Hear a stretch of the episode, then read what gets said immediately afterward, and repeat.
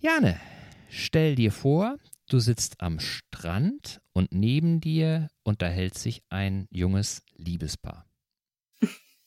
Nachdem das äh, Gespräch bei denen so anfänglich harmonisch und, und äh, ganz ausgeglichen verläuft, kommen die beiden über ein Thema, zum Beispiel über Küstenschutz, in Streit und diskutieren heftig. Und äh, am Ende äh, ist das auch sehr emotional. Und du hörst das und ein paar Tage später sitzt du am Schreibtisch und überlegst, wie du eine Szene schreiben könntest und dann erinnerst du dich an diese Situation und denkst, ach, das war eigentlich etwas, was ich jetzt inhaltlich gut gebrauchen könnte. Erinnerst du dich da eher an das, was die gesprochen haben, oder erinnerst du dich daran, wie das aussah? Also bist du eher über die Ohren oder eher über die Augen jemand, der sich erinnert und der verarbeitet? Also wahrscheinlich eher beides. Ich achte natürlich sehr darauf, wie sprechen die Menschen miteinander und wie gehen sie miteinander um, welche Floskeln verwenden sie, wie äh, redet der eine, wie redet der andere. Aber auch diese kleinen Gesten beim Reden, die sind auch ganz wichtig und da beobachte ich tatsächlich auch. Manche äh, kratzen sich am Kinn, manche äh, schieben sich immer die Brille zurecht. Mhm. Und äh, das kann man dann auch sehr, sehr schön ähm, verwenden, damit sich dann der Leser die Szene auch ganz gut vorstellen kann. Mhm. Und fällt es dir denn leichter, wenn du, wenn du äh, dir etwas vorstellst oder wenn du ähm, äh, deine Fantasie so schweifen lässt, fällt es dir leichter, dich an was zu erinnern, was du selber mal gelesen hast oder was du vielleicht gesehen hast? Oder gibt, macht das für dich keinen Unterschied? Ich glaube, das macht keinen Unterschied, denn das, was ich lese, läuft ja gleichzeitig auch im Film als Film in meinem Kopf ab. Okay. Und somit glaube ich, dass das gar nicht so viel Unterschied macht, ob ich es jetzt gelesen oder in einer Serie gesehen oder in Live gesehen habe. Mhm. Ich glaube, das ist gar nicht so ein großer Unterschied weil es einfach bei dir was bewegt irgendwie. Es ist im Grunde, äh, kommt in den Trichter oben rein und dann kommt es bei dir an und dann macht es was und dann kannst du das weiter formen, um es vielleicht selber für dich dann auch zu verwenden oder eben nicht. Genau, ich denke, das läuft unterbewusst. Okay. Also das wird reingeschüttet und dann kommt irgendwas ganz anderes raus, was vielleicht aber dann durch eine gewisse Situation getriggert worden ist. Okay. Also. Das ist ja so wie bei unserem kleinen Podcast. Wir fangen ja auch an und das, was rauskommt, das wissen wir nie. Und meistens ist es, ist es ganz was anderes, als wir uns vorher vorgestellt haben. Aber es ist eigentlich immer gut. Sind wir mal gespannt, wie es heute wird. Wollen wir loslegen? Ikerne Cast.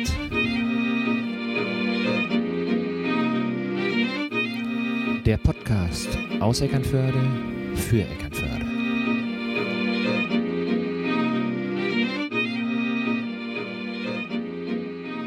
Hallo liebe Leute, herzlich willkommen zu einer neuen Ausgabe vom iKernecast, mittlerweile der 22. Episode. Und ich freue mich sehr, auch heute wieder sagen zu dürfen, an meiner Seite mein kongenialer Partner Sven.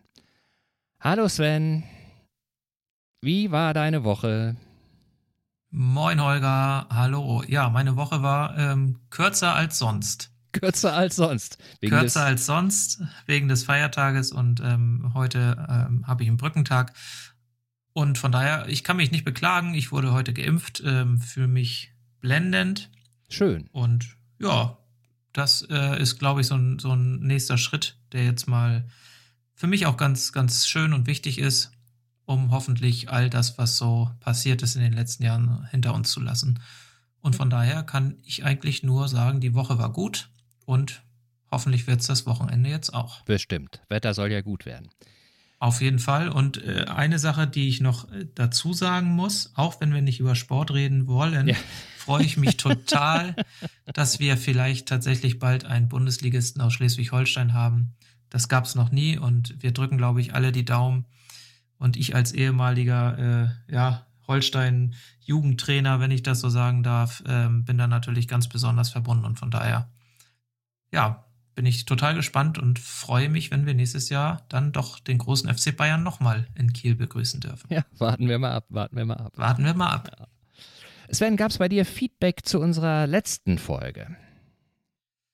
Ähm, tatsächlich habe ich selber ähm, so ein bisschen was mitgenommen. Und zwar, als ich jetzt äh, in der Woche in Eckernförde durch die Stadt gegangen bin, äh, sind mir die Plakate aufgefallen, nochmal, die ja ein bisschen auf das Thema Inklusion auch hingewiesen haben. Mhm. Da ging es ja auch darum, dass insbesondere Barrierefreiheit bei uns in Eckernförde schon ein wichtiges Thema ist, gerade auch für ältere Menschen, die eben so durch die Straßen gehen und vielleicht das ein oder andere Hindernis da nicht so richtig bewältigen können. Darauf wurde aufmerksam gemacht.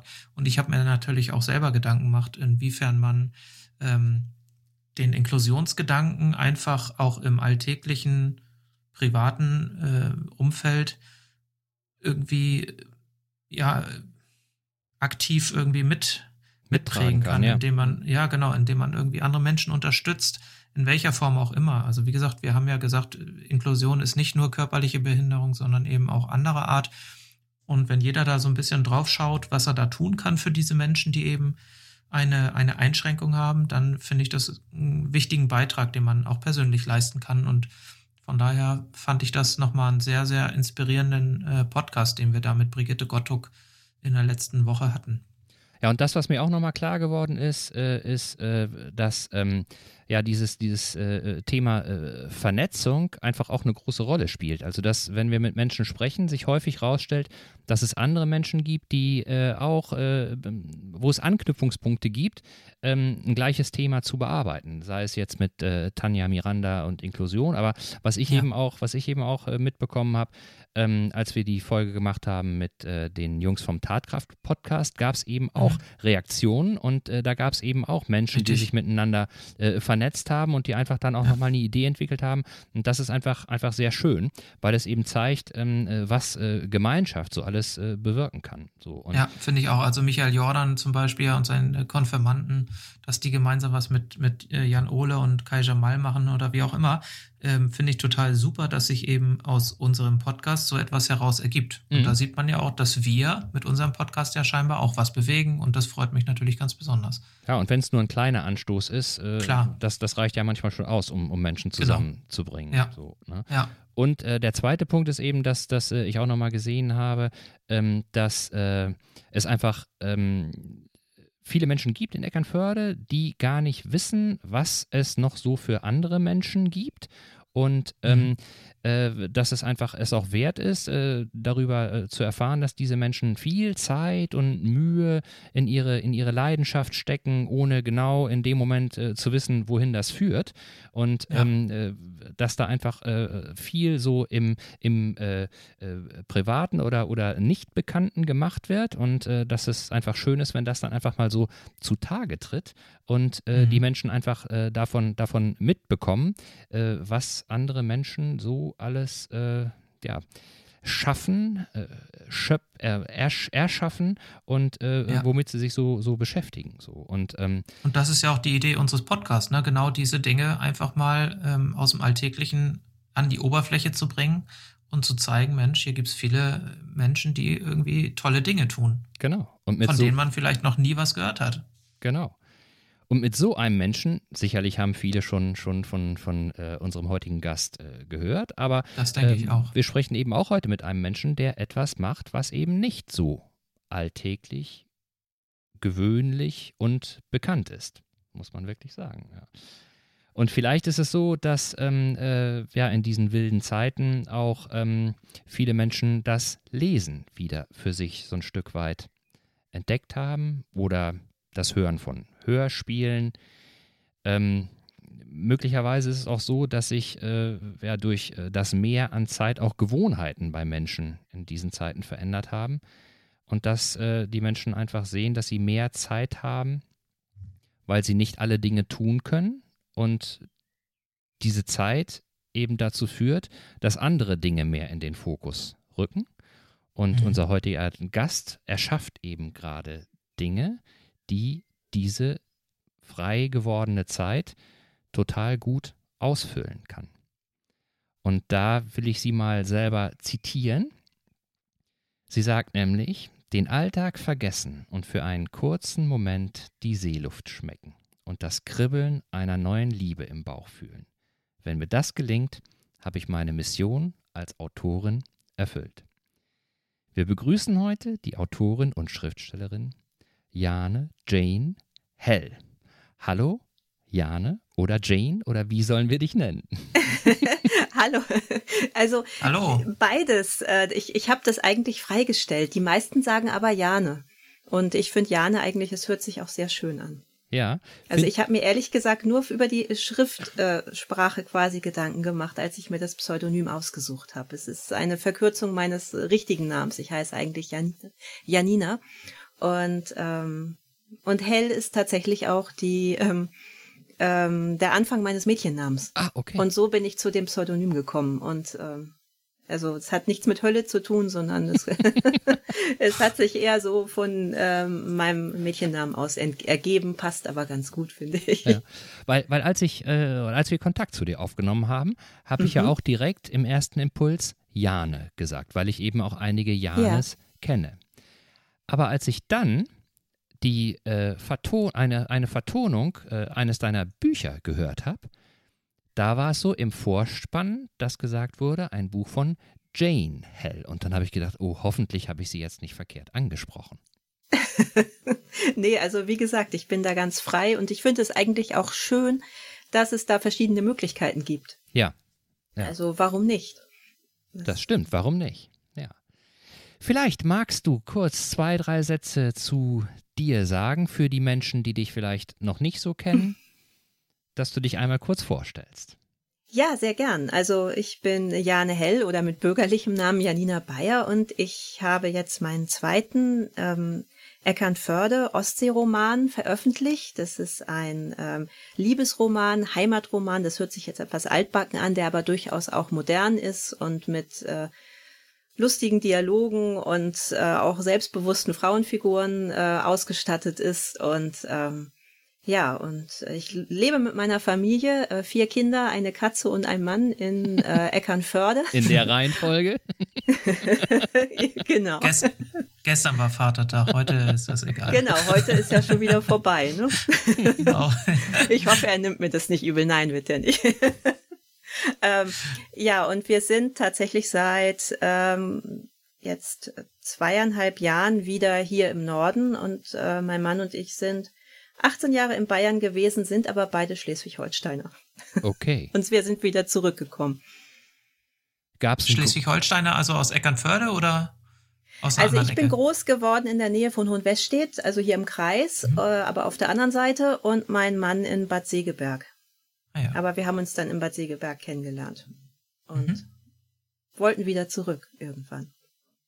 Also das war im Grunde schon, schon äh, so euer Wunsch, als ihr weggegangen seid, da war für euch irgendwo so in euch drin, vielleicht oder höchstwahrscheinlich äh, kommt ihr wieder zurück oder ihr habt es euch zumindest gewünscht, dass ihr wieder zurückkommt, oder? Als wir weggegangen sind, nicht, nein. Ja. Als wir weggegangen sind, waren wir direkt nach der Schule und haben gesagt, bloß weit weg.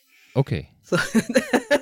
Wie das meistens so oder häufig so ist, dass man natürlich erstmal was sehen will. Ja. Und eigentlich kam das erst mit der steigenden Anzahl von Kindern, dass wir doch uns überlegt haben, wie sollen unsere Kinder eigentlich groß werden, wie, wie möchten wir eigentlich äh, leben und wir haben ja auch als Familie und ähm, wo möchten wir leben und da war für uns ganz klar, dass wir auf einmal ganz dringend den Wunsch verspürt haben, wieder zurück zu wollen. Was habt ihr denn für euch so das? Ja, genau, als Unterschied ausgemacht?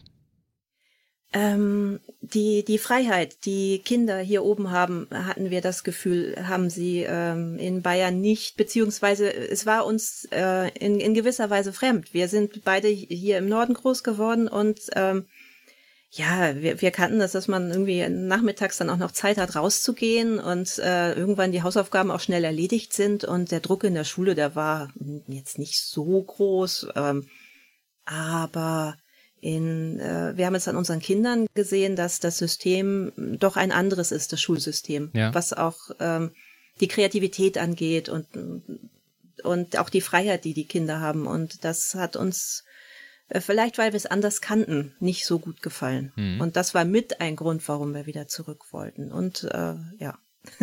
Ja. Und dass das geklappt hat, ist ja dann auch, auch äh, nicht, nicht immer äh, gleich gesagt. So, habt ihr äh, Ja. einen langen äh, Anlauf gehabt, um wieder hochzukommen oder, oder ging das relativ schnell? Das ging total schnell. Ähm, mein Mann und ich saßen in Eckernförde am Strand mit dem Kleinen. Äh, die Großen waren mit der Oma unterwegs. Mhm. Und dann haben wir gesagt, ja, pff, wenn die Kinder aus dem Haus sind, dann müssen wir unbedingt äh, wieder in den Norden. Und da haben wir gesagt, ah nee, eigentlich nicht, wenn die Kinder aus dem Haus sind, eigentlich schon vorher. Und dann fingen wir an zu gucken, oh, gibt es hier überhaupt ähm, irgendwie Wohnraum für uns? Gibt es überhaupt Jobs? Mhm. Und ähm, ein halbes Jahr später waren wir hier. Ach, toll. das toll, ging toll. tatsächlich ganz, ganz schnell. Und äh, es war faszinierend. Wir, wir können es immer noch nicht glauben, dass das alles so geklappt hat. Und mhm. wir sind total glücklich, hier oben zu sein. Schön. Ja, kann ich nur, mhm. kann ich nur bestätigen. Sind wir, glaube ich, alle Und, immer irgendwie. Jane, was war denn der aus, ausschlaggebende Faktor? Also Eckernförde wart ihr zum Urlaub machen hier oben ja. und dann hat euch die Stadt so gefallen, dass ihr gesagt habt, das soll's werden? Oder hat das ähm, noch einen ähm, anderen Grund? Ja, im Prinzip war es tatsächlich so. Es, wir fanden es hier so schön. Also wir haben vorher schon überlegt, immer auf der Landkarte, und wir kannten ja auch einiges, wo wollen wir hin, Westküste, Ostküste, am Meer wäre schon schön und äh, wo gibt's, wo, wo, wo kann man noch was arbeiten und, äh, und mhm. so weiter. Und dann hat es sich eigentlich so ergeben, dass wir es hier so schön fanden, dass wir gedacht haben, das wäre auch eigentlich ein, ein wundervoller Ort zum Leben. Mhm. Und ähm, das ist, war eigentlich dann wie im Traum, dass das auch alles dann funktioniert hat, mhm. ohne große Hürden. Und ja, die Geschichte ja, holt uns jetzt schön. schon wieder ein, Holger. Ja, ne? ja, ja, ja, ja, ja. immer so. ähm, wobei äh, äh, dein Beruf, oder hast du erst, ähm, oder ich muss anders sagen, eigentlich ja. ist ja das, was du machst, ortsunabhängig dein Beruf. Ja. Ne? Also schreiben kann man ja überall, wo man irgendwie die notwendige Ruhe findet. Hast du denn in Bayern auch schon geschrieben oder hast du hier? Nein. Okay. Ich habe hier angefangen zu schreiben.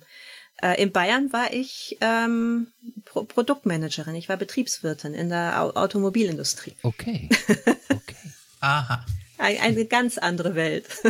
Und äh, äh, war denn der Wunsch äh, zu schreiben schon immer da oder, oder wie ist das dazu gekommen? Was hat dich dann dazu inspiriert, bewogen, das dann einfach mal zu machen? Also dazu gekommen bin ich, dass ich kurz nach dem Umzug ein Sachbuch geschrieben habe. Ähm, und zwar eigentlich ein Erfahrungsbericht über die Geburten meiner Kinder, weil mhm. ich hatte einen Kaiserschnitt und äh, im, im Krankenhaus ist eins noch zur Welt gekommen, dann eins im Geburtshaus und das letzte als Hausgeburt. Mhm. Und ich habe gedacht, wer hat das schon? So viele verschiedene äh, Erfahrungen, wo man sein Kind bekommen kann, in welchen Rahmenbedingungen. Das kann man vielleicht mal aufschreiben und vielleicht ist das für jemanden interessant. Und dann hat mir das Schreiben so viel Spaß gemacht. Und dann ist mir eine Geschichte eingefallen und dann habe ich einfach mal überlegt, schreibe ich die doch einfach mal auf. Mhm. Und also. dann hast du, hast du losgelegt und angefangen zu schreiben. Ja. Und ist es denn so, dass du ähm, das quasi autodidaktisch einfach so, so gemacht hast? Oder hast du, hast du äh, auch ähm, äh, dir irgendwo äh, Inspiration, Hilfe oder äh, möglicherweise irgendwie eine Ausbildung gemacht oder, oder Kurse belegt zum Schreiben. Da gibt es ja unendlich viel, was man da machen kann.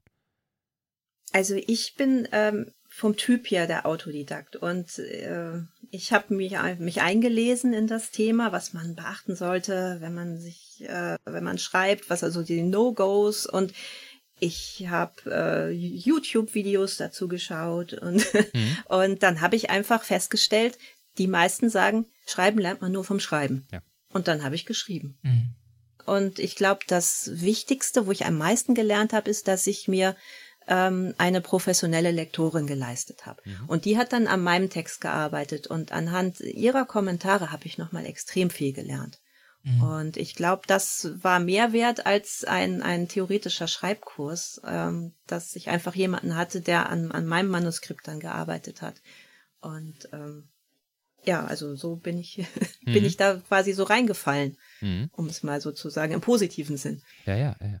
Ähm, du schreibst ja am Anfang Sachbuch, das wusste ich nicht, aber das, was du jetzt, die letzten beiden äh, Titel, die du veröffentlicht hast, sind ja Romane. So. Ja. Ähm, jetzt äh, interessiert mich das wirklich sehr, weil ich, weil ich äh, äh, ja, das Thema einfach äh, äh, ganz persönlich auch sehr spannend finde. Und ähm, es gibt ja auch unterschiedliche Arten, wie ich mich dann da ranbegebe. Ähm, bist du eher so die, die anfängt äh, zu schreiben und dann sozusagen beim Schreiben die Geschichte entdeckt? Oder bist du so eine, die tatsächlich vorher einen Plot, so nennt man das, glaube ich, erstellt mhm. und dann einfach, einfach ähm, sich anhand dieser, dieser Plotpunkte durch die Geschichte hangelt und die dann ausfüllt. Wie ist das bei dir? Also für den ersten Roman hatte ich nur einen DIN A4-Zettel. Das war so eine Spannungskurve ähm, und da habe ich so ein paar Meilensteine, die mir so im Kopf rumschwirrten, von der Geschichte aufgeschrieben. Und dann habe ich einfach geschrieben. Mhm. Und dann hat sich das entwickelt. Ich musste natürlich dann noch viel überarbeiten. Meine ersten Entwürfe sehen aus, als also sowohl von der Rechtschreibung her als auch von äh, offenen Enden und so weiter. Das ist ein, eine Katastrophe und die darf auch möglichst niemand lesen. Mhm. Aber ähm, das war halt auch das, was ich in den Ratgebern gelesen hatte, dass man soll einfach schreiben und überarbeiten kann man hinterher immer noch und ähm, das habe ich auch einfach gemacht und das mache ich auch jetzt noch. Also ich schreibe erstmal den ersten Entwurf runter ähm, und dann wird gefeilt, dann wird hier noch eine Szene eingefügt, dann wird recherchiert und Genau, also das ist, ähm, das ist so, so wie ich arbeite, weil ich finde, dass die Kreativität am Anfang und wie sich dann die Charaktere entwickeln und die Story, das ist besser, wenn es nicht gebremst wird. Mhm. Also so, so geht's mir. Und Aber so ein wenn du jetzt, kleines Gerüst ist schon gut. du schreibst quasi los und hast dann irgendwie, keine Ahnung, gewisse, ge, gewisse Anzahl von Seiten. Wenn du jetzt fertig bist und kommt denn noch was dazu? Also ich meine, wann weißt du, dass du fertig bist und wann weißt du, jetzt muss ich noch mal eine Szene einfügen oder da fehlt noch was, da arbeite ich noch mal nach. Gibt es da irgendwie so Punkte, also ich habe eine sagst, grobe, hm. ja, eine grobe Wörteranzahl natürlich, weil ich ungefähr den Umfang der Geschichte ähm, kenne, beziehungsweise beim ersten war es eher Zufall. Ähm, beim, mhm. beim zweiten habe ich mich dann daran orientiert, wie viele Wörter ungefähr hatte okay. die erste Geschichte. Und ich weiß ja ungefähr, wo das, wo, wie es enden soll. Es soll natürlich ein Happy End geben, weil das sind äh, Romane, die, ähm, die sollen einen mit einem schönen Gefühl zurücklassen. Ja. Und, ähm, und dann bin ich fertig. Aber es kann natürlich sein, dass bestimmte Sachen noch äh, irgendwo die Charaktere unlogisch handeln oder es etwas mhm. noch erklärt werden muss, was ich ja. im Kopf hatte, aber was der Leser gar nicht weiß. Und da muss halt genau. irgendwo noch eine Szene eingefügt werden oder einfach eine Handlung, dass dass, äh, dass das Ganze stimmig wird. Und das, äh, genau, und das kommt dann hinterher einfach noch dazu. Und das ist wahrscheinlich auch etwas, was die Lektorin dir dann bei diesem, ähm, bei dem Buch, was du geschrieben hast, dann auch nochmal klar gemacht hat, ne? wo die gesagt hat, pass mal auf hier, das ist nicht ganz klar, da musst du nochmal überlegen, füg da nochmal genau. was ein. Ah ja, okay. Genau. Und äh, mittlerweile mache ich das natürlich auch, weiß ich, worauf ich achten muss. Und ich lese dann ja auch mein Manuskript quasi dann äh, als Leser und merke dann im, an bestimmten Stellen auch, wo es hakt oder wo es holprig ist oder wo es einfach mhm. langweilig ist, dann streiche ich was raus.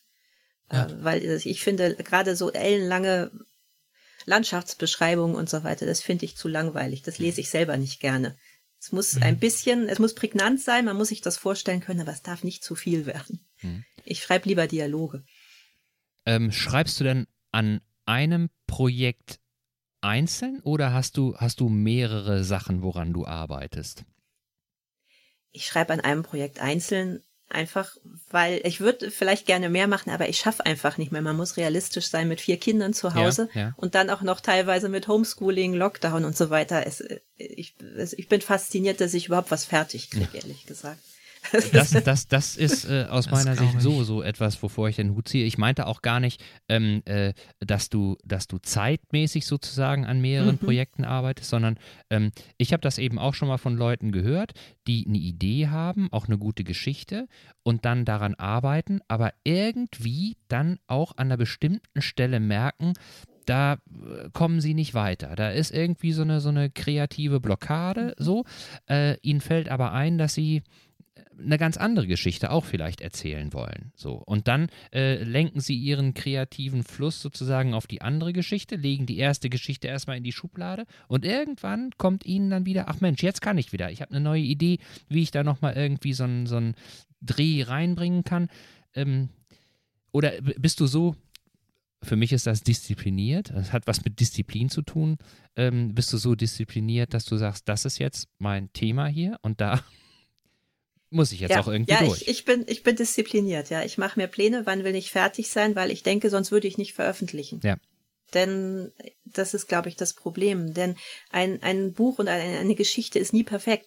und man kann sie nicht perfekt machen. Dann, also eine perfekte Geschichte würde nie veröffentlicht werden, ja. ist meine Theorie, ja. weil äh, das geht einfach nicht. Es gibt immer, also gerade für den Leser vielleicht nicht immer erkenntlich, aber ich glaube, wenn man selber etwas schafft, es kann gar nicht perfekt sein. Und wenn man den Anspruch hat, würde man, glaube ich, nicht veröffentlichen können. Es, mhm. ähm, deswegen muss man Mut, Mut zum Fehler haben, Mut zur Lücke und Mut vielleicht auch zu bestimmten, weiß ich nicht, äh, Einfach zu sagen, das ist es jetzt, das ist der Stand meiner Arbeit und jetzt äh, schicke ich das in die weite Welt und äh, der nächste wird vielleicht, der nächste Roman wird vielleicht anders oder besser oder ähm, ich habe wieder was gelernt und ähm, der ist wieder eine neue Chance. Also ich glaube, sonst ähm, ist es schwierig, das eine Buch zu schreiben. Also sonst würde man vielleicht auch als Lebenswerk nur ein Buch schreiben. Wenn überhaupt. Wenn vielleicht. Überhaupt. Wenn ja, überhaupt. Also man muss ja. da auch ein bisschen kritisch sein, wahrscheinlich mit sich, ne? Und mit dem, was man dort dann erarbeitet hat. Also ja, auf jeden Fall. Also man ist, also ich bin immer eigentlich zu kritisch. Also ich weiß nicht, ob es euch auch so geht, aber ja. mit der eigenen Arbeit ja. ist man dann ja. doch immer sehr kritisch. Das, könnte immer noch und, mal irgendwo besser werden, ne? Ja, ja. ja, und das ist auch immer, wenn ich das Buch dann rausgebracht habe, also ich habe ja jetzt erst quasi zwei Romane rausgebracht, aber ich weiß auch über, ich, ich kenne in, in jedem Roman die, also was heißt Fehler, aber wo ich denke, ach, da hättest du noch mal was besser machen können. Mhm. Aber ähm, den Großteil der Leser gefällt und dann denke ich mir ja dann besser, als wenn ich den Roman jetzt nicht rausgebracht hätte, weil ähm, dann hätten die Leser ihn nicht lesen können. Genau, du schreibst ja für die Leser und wenn die es gut finden, dann ist es ja eine Bestätigung. Also von daher ja, genau. scheinst du ja auch viel richtig zu machen mit deinen Büchern. Ich kann das total gut nachempfinden, weil ähm, äh, ich selber auch bei, bei bestimmten Dingen, wie jetzt auch, habe ich ja schon zwei, dreimal erzählt, auch bei unserer kleinen Podcast-Geschichte, ähm, immer auch das, nicht das Problem kann man nicht sagen, aber ich habe mich damit auch immer versucht auseinanderzusetzen, wie gehst du selber dann mit Kritik um? Ne? Einfach, einfach auch von jemandem zu hören, das ist ja totaler Mist, was du da gemacht hast. So, ne? Das hält man aus, aber trotzdem ist das ja ne, keine Situation, in die man sich so gerne begibt. So. Ja. Und dann ist meine Blockade immer gewesen, auch wenn es nicht sein muss, dann, dann begebe ich mich gar nicht in diese Situation. Aber wie du schon sagst, wenn man so denkt, dann wird man ja nie erfahren, dass es vielleicht auch Menschen gibt, die das gut finden und die einfach sagen, hey, das, das, das ist richtig, richtig klasse, das hat mir richtig was gebracht, so, ne? Und äh, da bin ich dann äh, immer so ein Zauderer und so ein Haderer gewesen und eben auch dank dir, Sven, äh, da hast du äh, den Anstoß gegeben und geschubst, dass wir das jetzt hier mit dem Podcast gestartet. Und ich bin total glücklich, weil ich einfach merke, dass ich selber da auch äh, mich so ein bisschen befreie von, von dieser Situation, mhm. ähm, äh, auch äh, Fehler zu machen oder auch was zu machen, was vielleicht jetzt irgendwie in dem Moment nicht ganz zu Ende gedacht ist und so. Das kann ich total ja, nachvollziehen. Aber das ist natürlich, ganz ehrlich, also wir sind ja nun keine, keine Podcast-Profis. Ähm, wir, wir haben das ja quasi aus einer ja, Bierlaune heraus geplant und ich meine, am Ende konnten wir nicht viel falsch machen, sag ich mal. Also entweder die Leute hören es nicht, so, dann hätten wir gesagt, okay, wir lassen es bleiben, oder die Leute hören es und wir kriegen irgendwie positive Rückmeldungen und dann bringt es uns auch Spaß. Und ich glaube, das Letztere ist es jetzt auch. Ja. Und äh, von daher, klar, wir können sicherlich noch viele Dinge verbessern, da bin ich mir ganz, ganz sicher. Aber auf dem Niveau, wo wir uns hier bewegen, ist es, glaube ich, wirklich in Ordnung. Und wir freuen uns ja auch immer über, über äh, Rückmeldungen, die uns irgendwie sagen, Mensch, pass mal auf, das war nicht so toll oder denk mal daran oder so. Hilft uns ja auch weiter, äh, auch nochmal selber in irgendeiner Art und Weise anders aufzustellen. Und so ist es ja beim, beim Bücherschreiben sicherlich auch. Also wenn deine Leser irgendwie dir eine Rückmeldung geben und sagen, Mensch, irgendwie der Schreibstil war in dem Roman jetzt war ein bisschen unverständlich oder die Szene war nicht ganz klar, dann hilft es dir, das beim anderen Buch vielleicht anders oder besser zu machen. Und das ist doch gut. Also hm. darauf kann man doch immer aufbauen. Ja, auf jeden Fall. Ähm, leider ist es nur so, dass häufig Kritik doch sehr wenig konstruktiv kommt. Ja.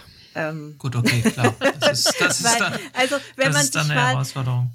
Ja, es, also äh, leider. Ähm, es und, und es bleibt ja leider dann, äh, ich glaube, da habt ihr auch drüber gesprochen. Ich habe die ähm, die Folge mit mit äh, Flo gehört vom Kaffeewagen und ja. da habt ihr auch äh, drüber gesprochen, glaube ich, dass die negativen Kritiken deutlich mehr hängen bleiben und dass man dann ja. mehr dran arbeiten muss und das geht mir natürlich ja. auch so.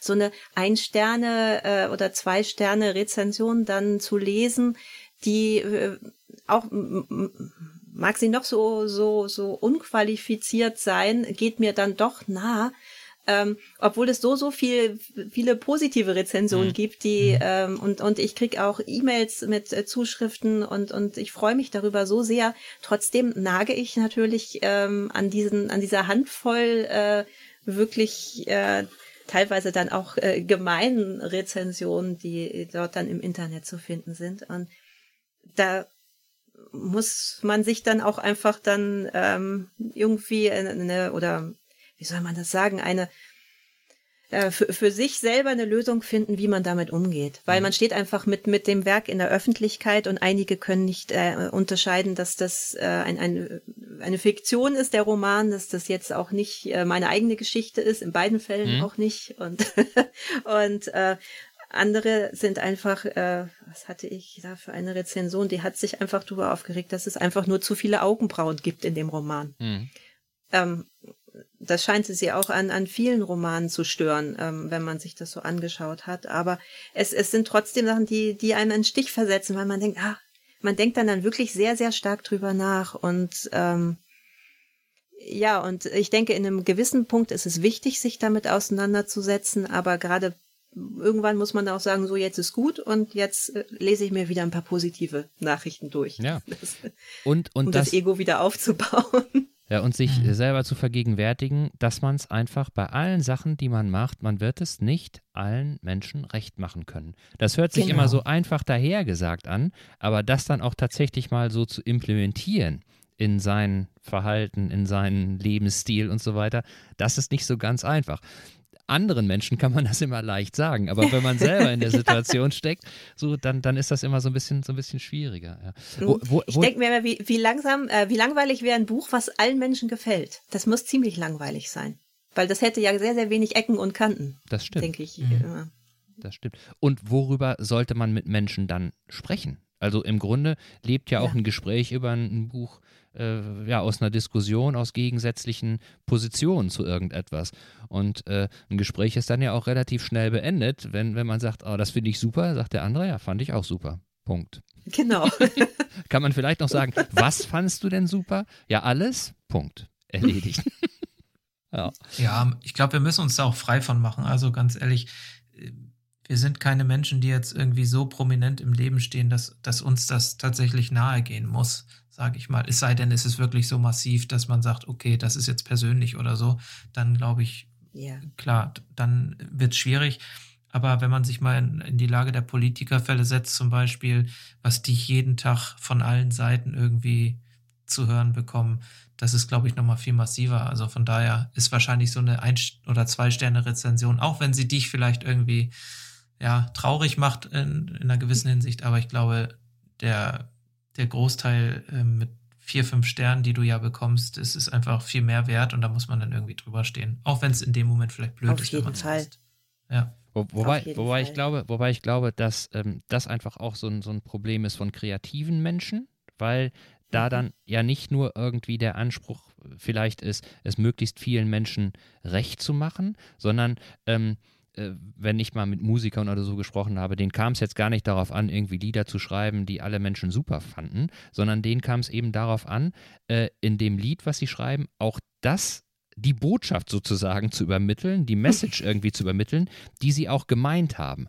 Und mhm. ähm, äh, wenn dann irgendwie die Rückmeldung kommt, woran sie sehen, der hat überhaupt nicht verstanden, was ich meinte, dann war das jetzt bei denen, mit denen ich gesprochen habe, nicht so, dass sie, dass sie gesagt haben, der andere ist zu doof, das zu verstehen, sondern dass sie auf sich geguckt haben und gesagt haben, Mensch, dann habe ich es wohl nicht deutlich genug irgendwie verpackt und ich habe es nicht gut genug auf die, auf die Bahn gebracht, so. Ne? Und das mhm. sind ja dann so diese Selbstzweifel, die man hat, dass man sagt, Mensch, warum, warum bewertet der mich denn so doof? Äh, der hat es nicht verstanden. Ja, liegt es an mir? dass er es nicht verstanden mhm. hat. So. Mhm.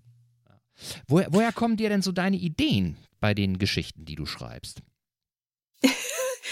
Also im Prinzip, also die erste Idee, die kam, da saß ich mit dem Kleinen noch im Kinderwagen, ähm, da an der DLAG am Strand und habe jemanden gesehen, der da bei dem Eisladen diese ähm, Kunstgrasfläche äh, mit einem Laubbläser reinigte. Ja. und und ich fand das, ich habe den beobachtet und dann hat sich ganz schnell irgendwie so eine, Geschichte darum gesponnen, die ähm, von der Location her an diesem Eisladen spielt, aber ich habe ihn natürlich ein bisschen schöner gemacht in meiner Geschichte. Ja. Und ich, das ist ja das Schöne, man kann sich ja die Welt so schreiben, wie, wie man sie sich ähm, äh, in, in Gedanken wünscht und oder wie sie auch zur Geschichte passt. Und ähm, dann hat sich da einfach irgendwie was, was ergeben und eins fügte sich zum anderen und ähm, jetzt gibt es in dem ersten Roman ein Kapitel, das heißt der Laubbläser. Ja. Ähm, ja. so so kann es kommen. Ja. Und ähm, ja, teilweise Gesprächsfetzen, die man mitbekommt, oder auch die, teilweise ja auch die eigene Biografie. Der zweite Roman spielt äh, zum Teil auch im Büro und ähm, ist im Endeffekt ja so, dass die sich die Protagonistin am Ende entscheiden muss, äh, eventuell entscheiden muss zwischen der Karriere und ähm, und einem ruhigeren Leben und der Liebe und das ist ein, ein Spannungsfeld, in dem sie sich bewegt. Und da habe ich natürlich sehr, sehr viel von meinen äh, jahrelangen Industriebüroerfahrungen auch. Ähm, ich habe so viele mhm. Menschen beobachtet, wie sie sich verhalten in Terminen, wie sich Chefs verhalten mhm. und so weiter und ähm, wie, wie sich der Druck bemerkbar macht, der teilweise auch in manchen, äh, in manchen, äh, wie soll man das sagen, Büros herrscht. Ähm, da konnte ich schon aus meiner eigenen Erfahrung dann auch viel, viel mitbringen. Mhm. Und ähm, ja, es setzt sich zusammen. Schleswig-Holstein-Magazin ist immer eine super Inspirationsquelle. Ich liebe das. Das ist äh, allein schon so für Dialoge und wie Menschen reden und wie Menschen auch für, für ihre eigene Sache einstehen. Hm. Das ähm, finde ich großartig. Und da äh, finde ich, ist das, äh, ich gucke das so gerne, weil es mich einfach auch äh, dann teilweise diese kleinen Geschichten mich dann auch sehr bewegen. Mhm. Gibt es denn für dich oder hast du für dich denn irgendwie so ein, so ein übergeordnetes Thema ausgemacht, was äh, ja der Startpunkt für, für deine Geschichten irgendwie sind? Oder ist es tatsächlich so, dass du, dass du dich da immer so ein bisschen treiben lässt und, und äh, einfach guckst, was dich gerade anspringt? Also ich, ich lasse mich treiben, muss aber jetzt so, so retrospektiv sagen, dass bei den beiden Romanen, die ich geschrieben habe, doch immer das Spannungsfeld zwischen, ähm, zwischen dem Erfolg auf dem Papier oder also finanzieller Erfolg, Erfolg im Beruf ähm, und, also, und auch so Karriere machen gegenüber ähm, anderen Aspekten, die vielleicht auch im Leben wichtig sind. Ähm, das hat sich so rauskristallisiert und das ist vielleicht auch das, was äh, autobiografisch auch drin steckt. Obwohl ich nie Karriere machen wollte, ich war nie so ehrgeizig, aber ähm, trotzdem habe ich viele Menschen beobachtet, die das gerne wollten und die vielleicht auch daran gescheitert sind mhm. und ähm, oder so systemabhängig dann wurden. Mhm. Und ähm, das glaube ich, das zieht sich jetzt durch. Ich weiß jetzt bei dem Roman, der im Herbst rauskommt, ähm, dass äh, der wird nicht ganz den Fokus haben. Das wird dann eher auf die Familie gehen. Das ist eher so ein weihnachtlicher äh, Roman dann. Der dritte? Ähm, aber der dritte, ja. Dann hast du ja jetzt in anderthalb Jahren drei Bücher geschrieben. Äh, ja. Hut ab. Also nicht nicht ganz in anderthalb Jahren, weil ich habe ja den ersten angefangen. Ja, das war ja noch vor Corona, da war alles gut noch. Okay. Im, im, im, Im Herbst ähm, 2019 war das. Okay, genau. also sagen wir zwei Jahre, zweieinhalb Zwei Jahre, Jahre sind es dann, ja. Mhm. Ja, genau. Ich meine, dann, wenn, genau. du, wenn du die Schlagzahl beibehältst, so dann. Meine Güte. Muss dein Bücherregal bald erweitern. Ne? ich habe mir gesagt, ich mache jetzt auf jeden Fall noch den, den, den dritten in, in dieser Reihe und ähm, dann brauche ich mal wieder ein bisschen Zeit, um wieder zu mir zu kommen und zu überlegen, was, in welche Richtung geht es dann. Mhm. Mhm. Also ich wollte jetzt unbedingt noch gerne den dritten hinterher schreiben, ähm, weil ich da einfach auch schon eine Idee hatte und ähm, ja, also als, als es wird es wird um den Weihnachtsmarkt gehen. Also da, da bin ich zum Beispiel um die äh, drauf gekommen, weil in Eckernförde ja der Weihnachtsmarkt umgestaltet wurde und jetzt auch Ikernemarkt heißt, genau. also wie der Podcast. Ja. Und ähm, nach uns benannt. Da habe ich ja genau wahrscheinlich höchstwahrscheinlich wurde der der Weihnachtsmarkt nach dem Podcast benannt. Ja, und da ist einfach so eine Idee in meinem Kopf ähm, entsprungen, wie wie denn das gekommen ist und was für Schwierigkeiten es wohl gab und ähm, einfach als, als Rahmenhandlung für dann auch eine Persönlichkeitsentwicklung und wieder natürlich was mit Liebe, muss immer dazu, mhm. dass äh, dann mit ein bisschen persönliche Spannung auch rankommt. Und ähm, ja, also das wird um den Weihnachtsmarkt gehen. Ach toll. Und es ist natürlich frei erfunden.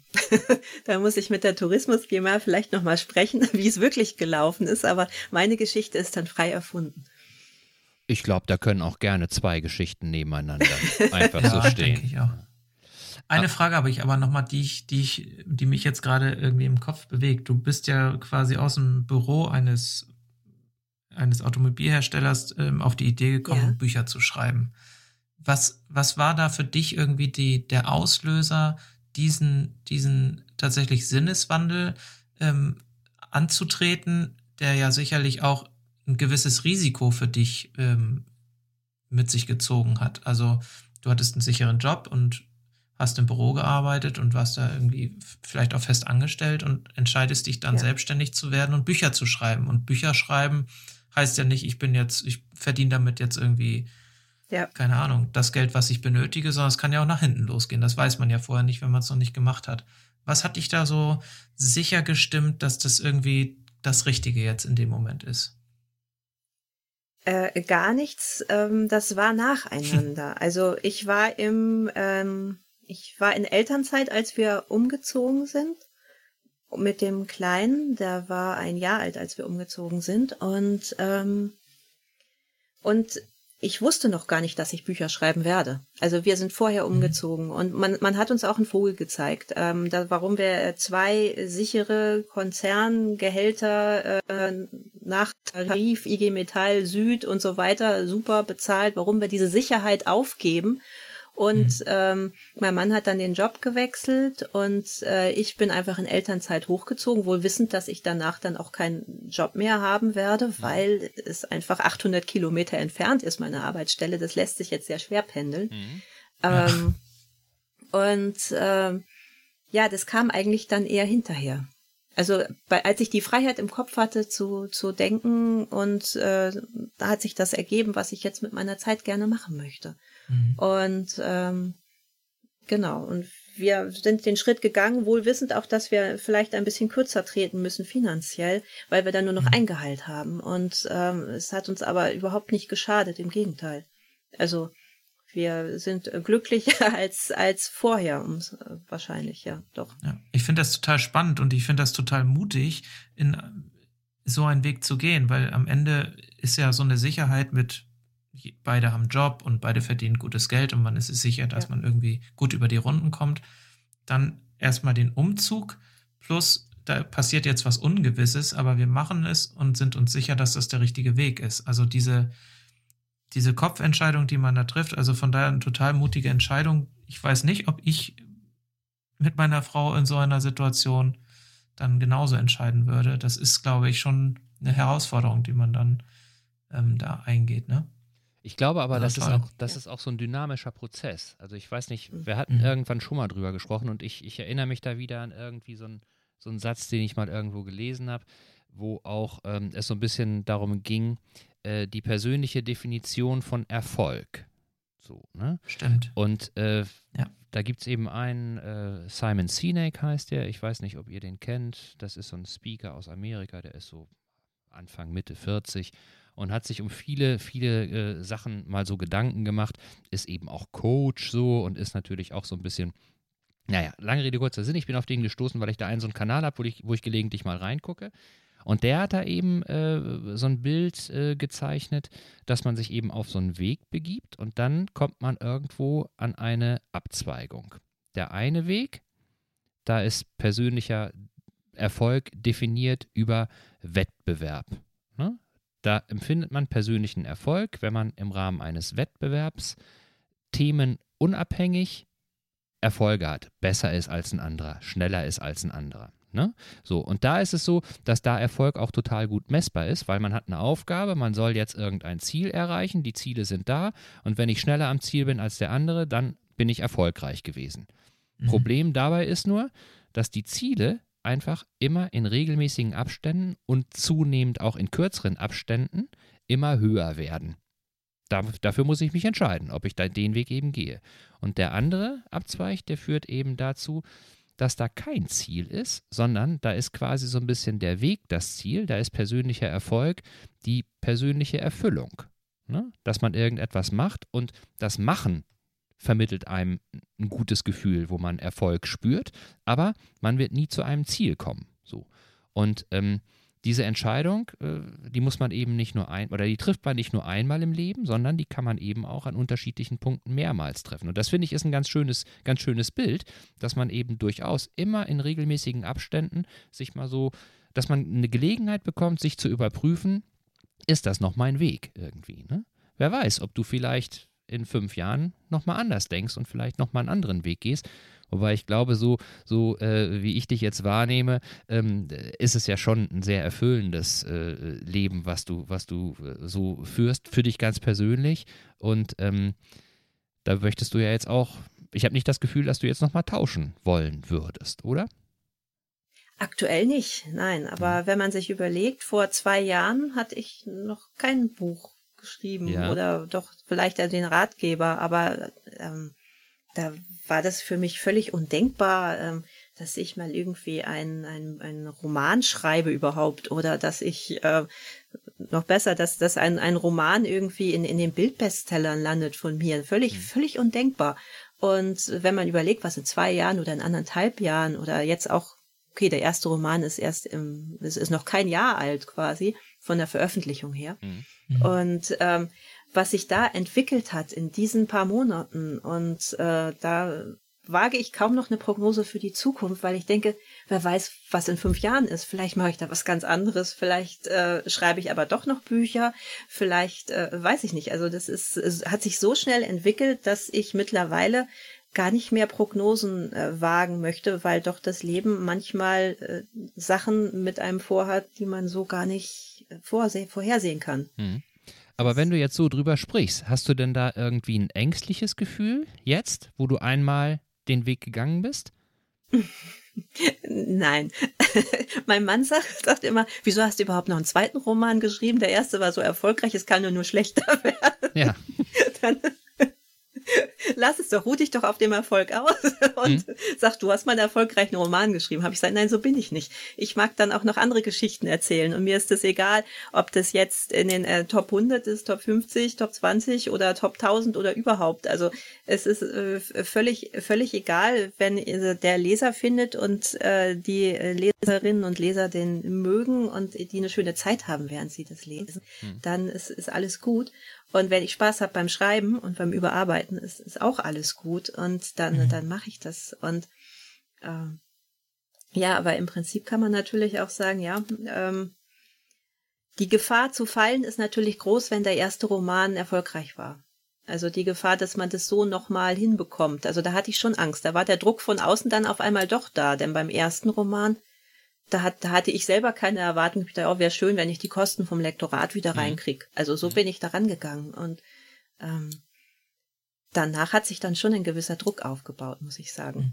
Weil dann kam die Erwartung, dann hatte es 10.000, 20.000, 30.000 Leser, die das gelesen haben ähm, und dann mehr wollten. Und ich dachte, boah, kann ich das überhaupt erreichen? Ähm, nachher enttäusche ich die total mit dem zweiten Roman. Mhm. Das war schon ein Druck. Du hast quasi ähm, dein erstes Buch Fischbrötchen und Zuckerstreusel heißt das ja. Ja. Ähm, was du veröffentlicht hast. Wie häufig ist das denn verkauft worden insgesamt mittlerweile? Also Leser hat es über 40.000. Mhm. Also das ist ja ähm, es, als, vor allen Dingen als E-Book äh, teilweise gekauft, teilweise auch mhm. über äh, die Leseflatrate von, von Amazon dann ähm, mhm abgerufen, aber auch als Taschenbuch, ähm, obwohl das ähm, aktuell der kleinere Teil ist, die das, das Buch als Taschenbuch kaufen. Mhm. Gut, das ist der Trend natürlich, dass auch viel jetzt hin zu digitalen Medien gehen, aber unabhängig davon haben es 40.000 Menschen gelesen. Das ja. ist ja schon mal ein wahnsinniger Erfolg für so eine erste Ausgabe, die man oder für Absolut. ein Buch, was man herausgibt. Un unglaublich, aber daraus ist auch ja. ein gewisser Druck erwachsen dann, also ja, den klar. ich mir gemacht habe. Ja. Wollte ich gerade sagen. Also der Druck kommt ja nicht von außen. Ne? Mhm. Also es ist nee. ja nicht so, dass jetzt gesagt wird, so jetzt musst du aber mal, sondern es ist ja dann und, genau. das, und das meinte ich eben, also, also ähm, so wie du eben erzählst, ähm, äh, habe ich schon den Eindruck, dass du jetzt ja auch einmal so gesehen hast, wie es laufen kann. Ne? Mhm. Und ähm, äh, dadurch, dass du einfach diesen Weg auch gegangen bist, da war ja auch, äh, wie bei, bei vielen Dingen, ja auch ein, ein äh, gehöriges Maß an, an Hoffnung und auch an Vertrauen in diesen Weg mit drin. So, ne? Und ja. ähm, auch wenn du jetzt dann Druck spürst, ich meine, du hast ja schon, schon einmal bewiesen ist jetzt das falsche Wort, aber ähm, da bist du ja irgendwie schon in die richtige Richtung äh, ja, geleitet worden, so, ne? Und das ist ja auch ein ganz schönes Gefühl, wenn man sich auch so ein Stück weit darauf verlassen kann, dass sein, nenn es Bauchgefühl, nenn es Intuition, nenn es mhm. irgendwie, dass das schon irgendwie dich in eine Richtung äh, schubst, so, die mehr besser als blöder ist, so. Oder ja, doch. Also irgendwas scheine ich beim ersten Roman richtig gemacht zu haben. Und dann war es mir aber schwierig, dann zu überlegen, was war das eigentlich? Weswegen haben die Menschen das Buch gerne gelesen? Mhm. Äh, weil ich das gar nicht genau wusste, was ich jetzt eigentlich richtig oder anders gemacht habe. Oder ähm, und dann habe ich einfach gedacht, alles über Bord geworfen und habe gedacht, ich mache das einfach so wie beim ersten. Ich schreibe drauf los und ich mhm. mache das so, wie ich denke, dass, dass es mir gefällt. Und ähm, jetzt äh, glaube ich, ist es auch ein ähm, würdiger Nachfolger geworden, der Roman. Und ähm, es ist schön zu sehen, dass sich da tatsächlich auch eine kleine Fanbase dann aufbaut, dass mhm. ich Leserinnen habe, die wirklich darauf warten, dass ich den nächsten Roman rausbringe.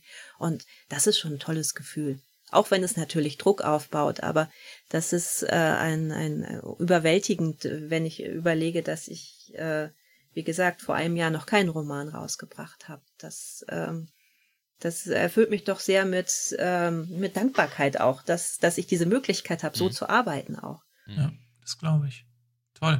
Ähm, hast du in irgendeiner Art und Weise denn Werbung gemacht für das erste Buch, was du rausgegeben hast? Oder hast du das einfach an den Verlag gegeben und mal schauen, was passiert? Oder gab es da irgendwie so einen Tricks und Kniffe, wo du gesagt hast, irgendwie muss ich es ja unters Volk bringen und bekannt machen?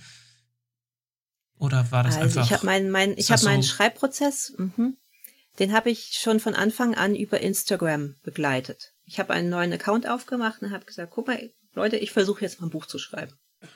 So. Mhm. Und ähm, ich bin jetzt, äh, habe jetzt keine große Followerschaft, aber äh, das damit hat's halt angefangen. Und dann hatte ich schon mhm. so vereinzelt Menschen, die sich, äh, die, die mich da begleitet haben. Und ähm, dann habe ich mit Bloggerinnen zusammengearbeitet, einfach die aufgrund dieses Instagram-Posts, die ich dann, ich habe dann gefragt, wer hat denn Lust, das, äh, das äh, vorab zu lesen? Dann hatte ich da fünf Bloggerinnen, die das vorab gelesen haben. Und dann ein bisschen Amazon-Werbung habe ich noch gemacht, aber ich habe selbst veröffentlicht. Das heißt, ich habe bei Amazon das E-Book selbst veröffentlicht mhm. und über Books on Demand in Norderstedt habe ich das Taschenbuch oder die Taschenbücher dann auch selbst veröffentlicht. Mhm. Mhm. Und äh, somit ähm, bin ich auch inhaltlich quasi komplett selbstverantwortlich.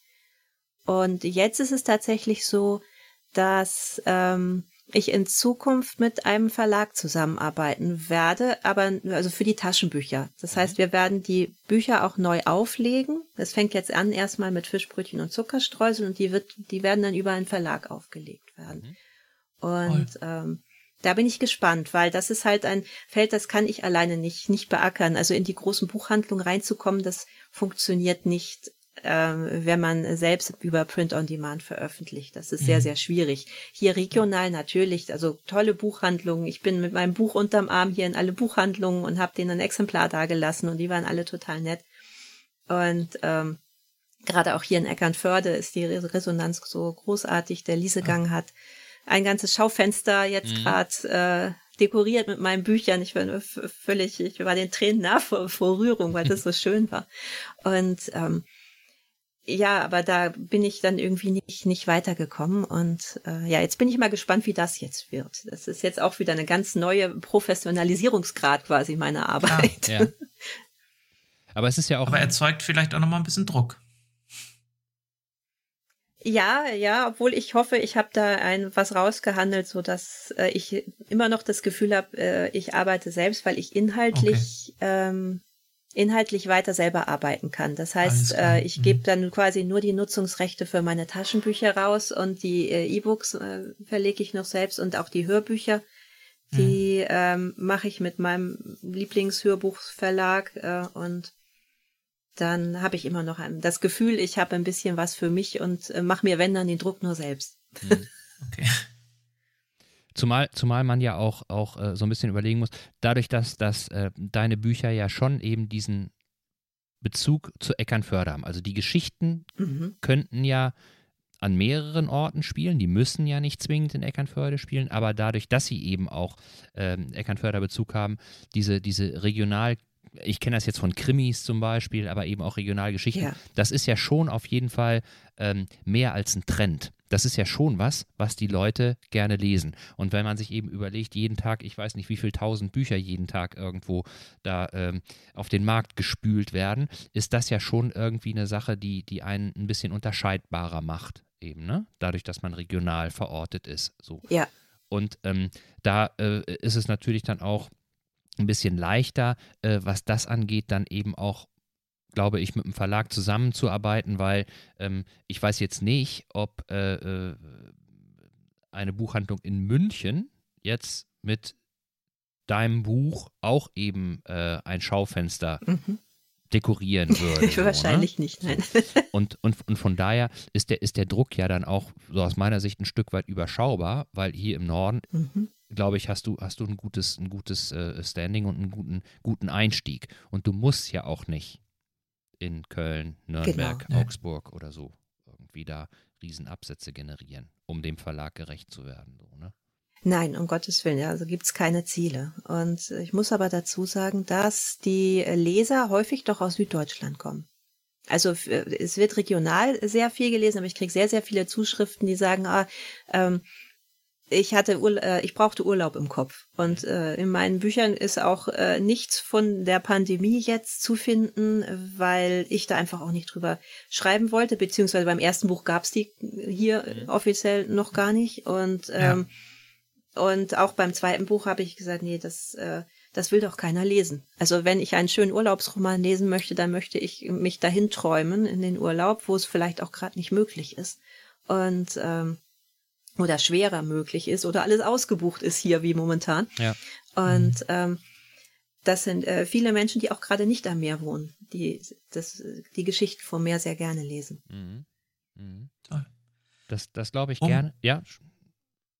Um unsere Hörer vielleicht nochmal ein bisschen, die haben wir jetzt ja ein bisschen angefüttert und die wollen ja vielleicht auch ein bisschen wissen, was eigentlich in deinen Büchern passiert. Und ich weiß, dass Holger so ein bisschen was vorbereitet hat, ähm, zumindest inhaltlich. Einfach mal, Holger, vielleicht machst du einmal ganz kurz ähm, Buch 1 und Buch 2, Fischbrötchen mhm. und Zuckerstreusel und Fischbrötchen und Salzkaramell. Einmal ganz kurz unseren Zuhörern äh, sagen, worum es darin geht und ja, was die Handlung letztendlich in diesen beiden Romanen ist.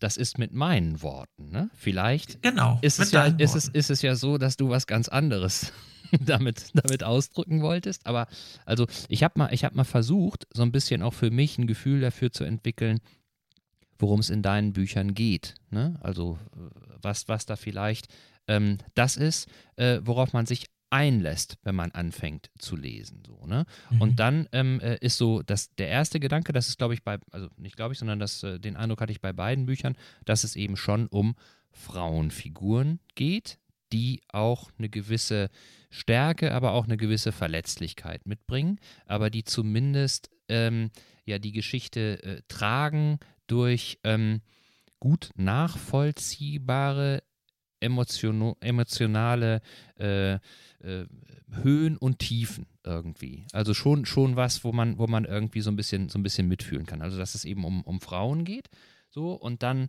ähm, ist es so, dass ich fange jetzt mal mit dem zweiten Buch an, ähm, dass ich da eben schon das als Hauptthema so ein bisschen ausgemacht habe, äh, was du eben erzählt hast. Eben diese grundsätzliche Auseinandersetzung damit, was ist mir wichtig, wie definiere ich Erfolg, wie weit bin ich bereit, vielleicht auch Dinge auszuprobieren, wie weit äh, ist es auch so, dass ich vielleicht von außen einen Anstoß brauche? Ne? So, also so, so würde ich jetzt das, das zweite Buch ähm, äh, so ein bisschen umreißen, dass ähm, ja da es um eine Frau geht, die äh, einen Bezug zu Eckernförde hat und nach Eckernförde zurückkommt und sich äh, mit einer ganz existenziellen Situation auseinandersetzen muss. Da natürlich dann auch ähm, emotional durch äh, eine äh, Liebe, durch eine ja, ganz durch so eine Beziehungsgeschichte einfach dann auch so ein bisschen so ein bisschen mitgezogen wird, aber am Ende des Tages letztendlich sich selber entscheiden muss, wie sie so sich vorstellt, ihr Leben zu gestalten. Würdest du da einen Haken dran machen? Dass ich das so richtig verstanden habe? So ein ganz oberflächlich. Ja, auf, auf, jeden Fall. Es hört sich jetzt ein bisschen schwerer an, als es ist, weil es äh, die, die Nachricht auf jeden Fall, aber es ist äh, deutlich leichter verpackt. Ja, das, das liegt an mir. Ich habe einen Hang zu, zum Schwermut. Das ist einfach so. Mit viel Ostseewind und Möwengeschrei. Also. Ja. Ja. ja. genau, und ein paar lustigen Dialogen und.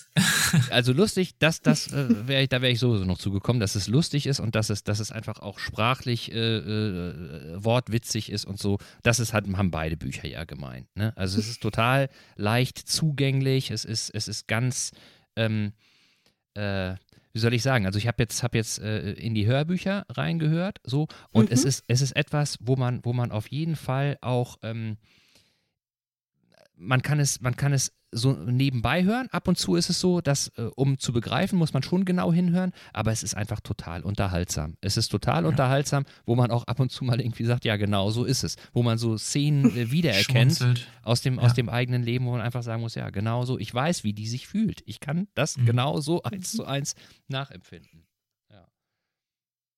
Und, und so ein bisschen, so ein bisschen ist auch vergleichbar vielleicht das, das, das erste Buch. Und deswegen bin ich ganz dankbar, dass du eben gesagt hast, als du das zweite geschrieben hast, hast du, hast du so ein bisschen auch vom ersten äh, das übernommen, weil du ja gesehen hast, dass das, dass das äh, ganz, ganz vernünftig aufgebaut ist und dass es einfach in sich eine, eine kohärente Geschichte ist. Geht es eben auch um eine Frau, die mhm. auch aus familiären Gründen nach äh, Eckernförde kommt. Ähm, aber eigentlich äh, von vornherein nur eine bestimmte Zeit in Eckernförde bleiben wollte. So. Und äh, sich aber dann in ihrer Zeit hier in Eckernförde, sie hilft, glaube ich, ihrer Tante oder ihrer, ihrer mhm. Tante, glaube ich, ne? Genau. Ihrer Tante ja. in, in einem Kiosk, in einem Imbus, Imbiss, ähm, sich da eben auch, äh, da eben auch Menschen kennenlernt, die äh, ja sie auch äh, packen und, und ähm, äh, ihr nochmal Dinge zeigen. Und natürlich kommt dann auch eine Liebesgeschichte und das ist alles sehr, sehr lustig und sehr charmant und sehr, wie soll ich sagen, man, man, man schwimmt so in der Geschichte mit. Es ist wirklich so, dass man, dass man da einfach so getragen wird von der Geschichte. Es ist sehr, sehr angenehm und sehr kurzweilig. Beides. Ach, das geht jetzt runter wie Öl. Ja. Schön. so, ja. und jetzt kommt ja demnächst ein drittes Buch raus. Gibt es da schon Titel? Äh, nein. Äh, Oder darfst du den noch nicht Ideen. verraten? Okay. Ähm, das entscheide ich selber, äh, aber ich habe bei den ersten beiden meine ähm, Instagram-Community und Facebook äh, und auch jetzt habe ich auch Newsletter-Abonnenten abstimmen lassen. Ich habe drei zur Auswahl gegeben, sowohl beim ersten als auch beim zweiten und das werde ich beim dritten auch wieder machen. Also es gibt schon, es gibt schon Ideen, die ich habe. Es muss ja was Weihnachtliches sein. Und jetzt habe ich äh, Salz und Zucker und jetzt ist die Frage, ähm, ob man jetzt macht Fischbrötchen und Pfefferkuchen oder Fischbrötchen und Zimtsterne oder ähm, oder man, man verlässt den Pfad und macht Fischbrötchen und äh, Glühwein oder ähm, ich weiß nicht, also, wir muss noch mal drüber nachdenken und dann wird es wieder drei Titel zum Abstimmen geben und da wird's dann. okay. Da, da können wir ja unsere Community läuft ganz basisdemokratisch. ja, genau. Vielleicht haben ja unsere Zuhörer die ein oder andere Idee, die, die sie uns gerne mal zukommen lassen können und gerne. dann geben wir das gerne an dich weiter. Man, man äh, kann nur davon ausgehen, dass zu Fischbrötchen, ja gerade die Menschen hier, zu Fischbrötchen passt ja alles. Natürlich. Weihnachten oder? auch, oder? Fischbrötchen auf dem Weihnachtsmarkt. Ja. Mal schauen. Wir fragen warum einfach nicht? mal. Wir fragen einfach. Ja, mal. warum nicht, klar. Ja. Ähm, Jane, eine, eine abschließende äh, Frage vielleicht nochmal. Ähm, sollte ja. es denn wieder möglich sein? Machst du denn auch Lesungen zu deinen Büchern? Würde ich gerne machen. Ähm, ich habe mir dadurch, dass die Veröffentlichung komplett im Corona-Zeitraum war, noch überhaupt keine konkreten Gedanken darüber gemacht. Aber wenn alles wieder möglich ist, würde ich gerne alleine oder auch, also am liebsten mit einer anderen Autorin oder zwei zusammen gerne mal eine Lesung machen. Mhm. Aber äh, drücken wir mal alle die Daumen, dass das irgendwann funktioniert. Ja. Ja, also die, die, äh, es bewegt sich ja alles äh, in äh, eine vernünftige Richtung und, und vielleicht ist da ja Mhm. irgendwie auch dann mal wieder was möglich. Und letztendlich ist es so, dass ähm, du ja äh, mit äh, deiner Community sowohl über deinen Instagram-Kanal als auch über deine Website im Austausch bist und ähm, Ja. wir werden das auf jeden Fall auch verlinken und dann können die Menschen unabhängig von unserem Podcast natürlich immer gucken, was es Neues bei dir gibt und auf dem Laufenden Dankeschön. bleiben und natürlich wissen, wie dann der neue Roman zu Weihnachten heißt. Genau, und mit abstimmen. Und mit abstimmen, ja, ja. Ja. Bin gespannt. Ich auch, ich auch. Jane, Ja, Jane, dann sind wir. wir sind Ende, schon ne? wieder über eine Stunde am Quasseln. Hättest du das gedacht? Wahnsinn. Nein. Die Zeit Ich könnte vergeht jetzt auch noch weiter quasseln, ja. Ja, Es wir ist, auch. Wir auch. Es ist, es ist immer so. Und ich habe hier auch noch so viele Sachen auf meinem Zettel. Ähm, wir können es nur wiederholen. Ich glaube, wir müssen uns nochmal zusammenfinden, wenn dein Buch fertig ist. Auf jeden Fall. Ne? Sehr gerne. Und dann sprechen wir nochmal, wie da der Schreibprozess war und Mhm. wie du mit den Rückmeldungen, die wahrscheinlich wieder bombastisch sind, zu dem Buch umgehst. Ja, total spannend. Also, wie gesagt, ich habe auch noch etliche Fragen, die ich hätte äh, stellen können, aber ich denke, dass wir tatsächlich ziemlich intensiv über dich und deine Arbeit gesprochen haben. Und ich glaube, es gibt jetzt auch unseren Zuhörern einen guten Einblick, was es bedeutet, von 0 auf 100 als Buchautorin ähm, einzusteigen und dann auch noch erfolgreich zu sein. Also hab ganz herzlichen Dank für deine Zeit heute, dass du unser Gast gewesen bist. Das war wieder mal sehr inspirierend und ähm, ich werde auf jeden Fall auch mal jetzt bei Liesegang ins Schaufenster schauen und mir Ich hab's schon deine gesehen. beiden Bücher mal zu Gemüte führen und ähm, auch dafür werben. Ich glaube, das ist äh, Ja, danke schön. sind spannende Geschichten und tolle Geschichten, die auch Eckernförde repräsentieren. Ja, in diesem Sinne, ganz herzlichen Dank. Hab vielen Dank, Janina. Ja, und an Vielen euch. Dank, ihr zwei. Sehr gerne. Gerne, und an gerne. euch, liebe Zuhörer und Zuhörerinnen, in dem Zusammenhang, vielleicht habt ihr ja auch mal eine Idee oder einen Wunsch, worüber ihr euch einen Roman über Eckernförde gut vorstellen könntet. Wenn ihr sowas habt oder wenn euch irgendwie was äh, auf den, unter den Nägeln brennt, dann immer gerne raus damit. Schreibt uns über unsere E-Mail-Adresse, die ist moin at ikerne-cast.de. Ist richtig, Sven, ne? Oder habe ich's Das ist komplett richtig. toll? Und ansonsten könnt ihr uns natürlich auch über Facebook und Instagram schreiben. Und wir freuen uns natürlich auch immer über Feedback zu allen unseren Episoden. Genau. Ich habe eine Frage an äh, Jane noch. Vielleicht ähm, bist du spontan und machst mit. Ähm, was hältst du davon, wenn wir unseren Zuhörern ähm, oder wenn wir unter den äh, Einsendungen der Zuhörer ähm, vielleicht auch für Ideen deines, deines nächsten Titels drei deiner Bücher verlosen? Machst du da mit oder Sehr gerne. Natürlich. bist du raus? Klar. Ja, prima. Das ist doch Gerne. toll. Dann ähm, an dieser Stelle unter allen Einsendungen, die ähm, vielleicht eine Idee zum, äh, zum Titel des nächsten Romanes von Jane Hell ähm, geben, dann verlosen wir drei Bücher und hoffen, dass wir damit eine Freude machen können. Und wir dir damit vielleicht ein paar Ideen für deinen nächsten Titel bringen. Klasse. Super. Vielen Dank. Jane. Vielen Dank. Vielen Dank. Ja, Gerne. also nichts wie ran. Überlegt und schreibt und habt vielleicht eine Chance auf ein tolles Buch. Kann ich nur bestätigen, dass es einfach eine tolle Geschichte ist, die sehr unterhaltsam ist und die einem sehr schöne Stunden bereitet. Handsigniert. Handsigniert. Natürlich. Prima. In dem Sinne wünschen wir euch eine schöne Woche. Bleibt stabil und wir sagen Und bis zum nächsten Mal. bis bald. Tschüss. Tschüss, tschüss.